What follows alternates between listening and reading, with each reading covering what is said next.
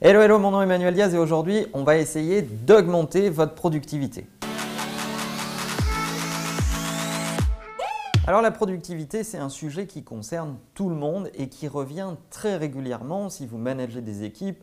C'est souvent euh, quelque chose face euh, à quoi on est un peu désemparé. On se dit mais comment je peux aider mes collaborateurs à être plus productifs pas dans le sens je veux qu'ils travaillent plus ou qu'ils produisent plus, mais à avoir un meilleur équilibre dans la gestion de leur temps et à ce qu'ils aient une forme d'épanouissement tout en gardant un niveau de productivité. Il y a ceux qui ne sont pas assez productifs et qui ont une mauvaise gestion de leur temps. Il y a ceux qui sont productifs mais qui veulent retrouver un meilleur équilibre dans leur respiration, leur capacité à, à avoir du temps pour faire de la veille ou des sujets qui leur plaisent. Quoi qu'il en soit, c'est un sujet qui revient sur tous les profils dans les organisations. Comme c'est un sujet que j'observe depuis maintenant assez longtemps et qui m'a été donné d'accompagner des centaines de personnes sur ces sujets, eh bien j'en arrive à la conclusion que le collaborateur réagit comme un consommateur dans les théories marketing. Sa limite, c'est son attention. Alors quand je parle d'attention, je parle de sa capacité à être focus sur un sujet, à y donner pleinement tout son cerveau. La pollution numéro 1 qui détruit votre productivité, ce sont les interruptions sauvages externes, pas toujours externes. Vous vous auto-interrompez parce que vous managez mal vos notifications.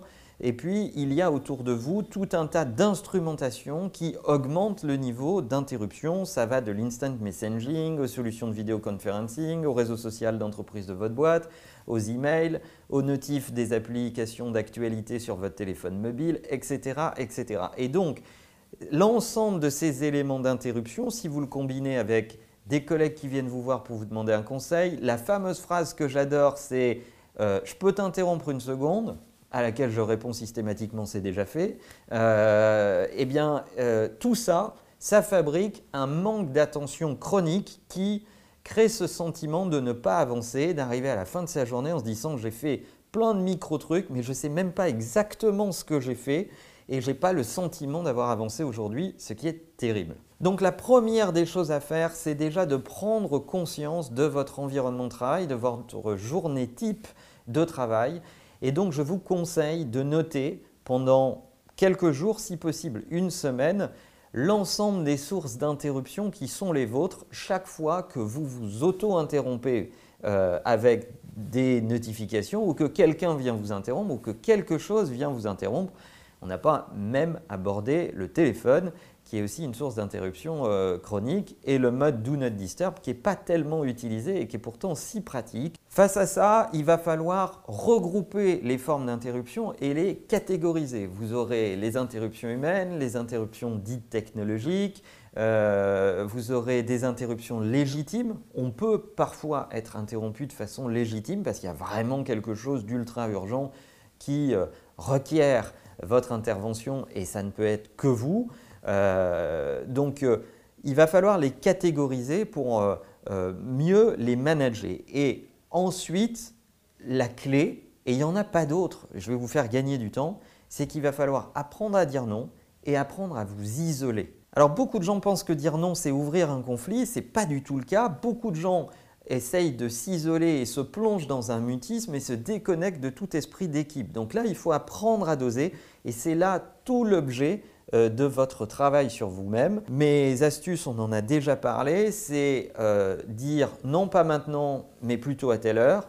Donc ça, ça va vous permettre d'apprendre à dire non et d'être décomplexé dans votre façon de dire non.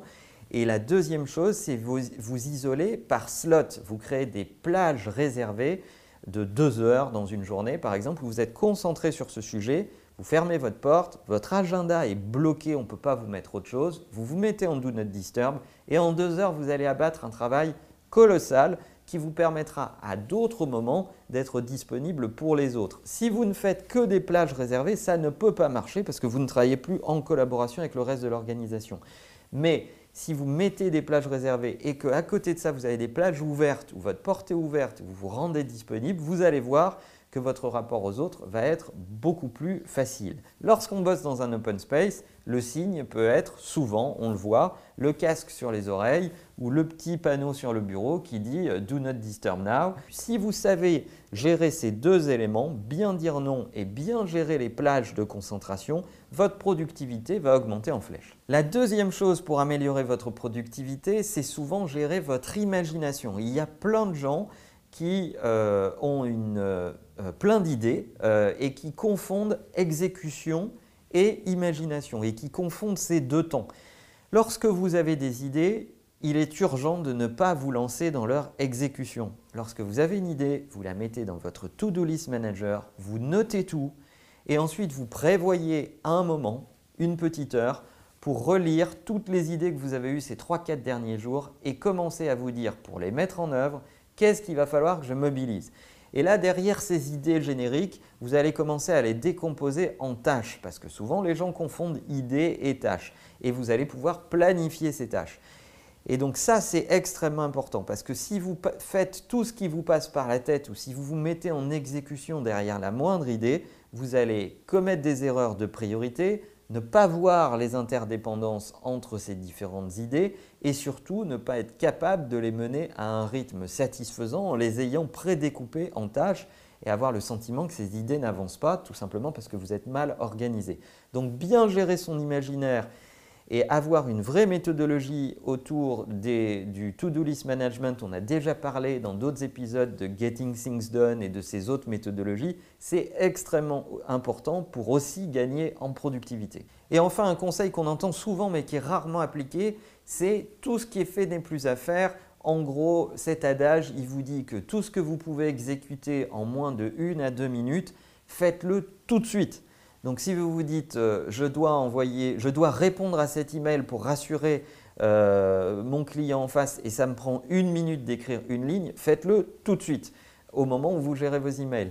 Euh, si vous vous dites j'ai ce truc-là à faire maintenant et au lieu de le planifier, je vais le faire maintenant sous prétexte qu'il prend que une ou deux minutes, vous allez prendre les bons réflexes et ça, c'est hyper vertueux. Sinon, vous vous retrouvez avec une accumulation de plein de toutes petites choses qui pour vous sont peu de temps, mais pour les autres peuvent être ultra bloquantes parce que un oui, un non, un pas maintenant dans un email, ça peut changer le travail de toute une équipe. Alors bien sûr, tout ça peut s'étudier, il y a plein de bouquins et plein de ressources sur la productivité, on en parlera bientôt, euh, c'est des sujets passionnants, mais si vous commencez par ces fondamentaux, je suis sûr que vous allez gagner en productivité et je serai heureux d'avoir vos feedbacks pour ceux qui vont se mettre à le pratiquer, dites-moi si ça fonctionne sur vous, dites-moi quelles difficultés vous rencontrez, ou pour ceux qui s'y sont mis instinctivement, racontez-nous comment ça vous a aidé dans les commentaires. Et en attendant, n'oubliez pas que la meilleure façon de marcher, c'est de vous abonner. À bientôt.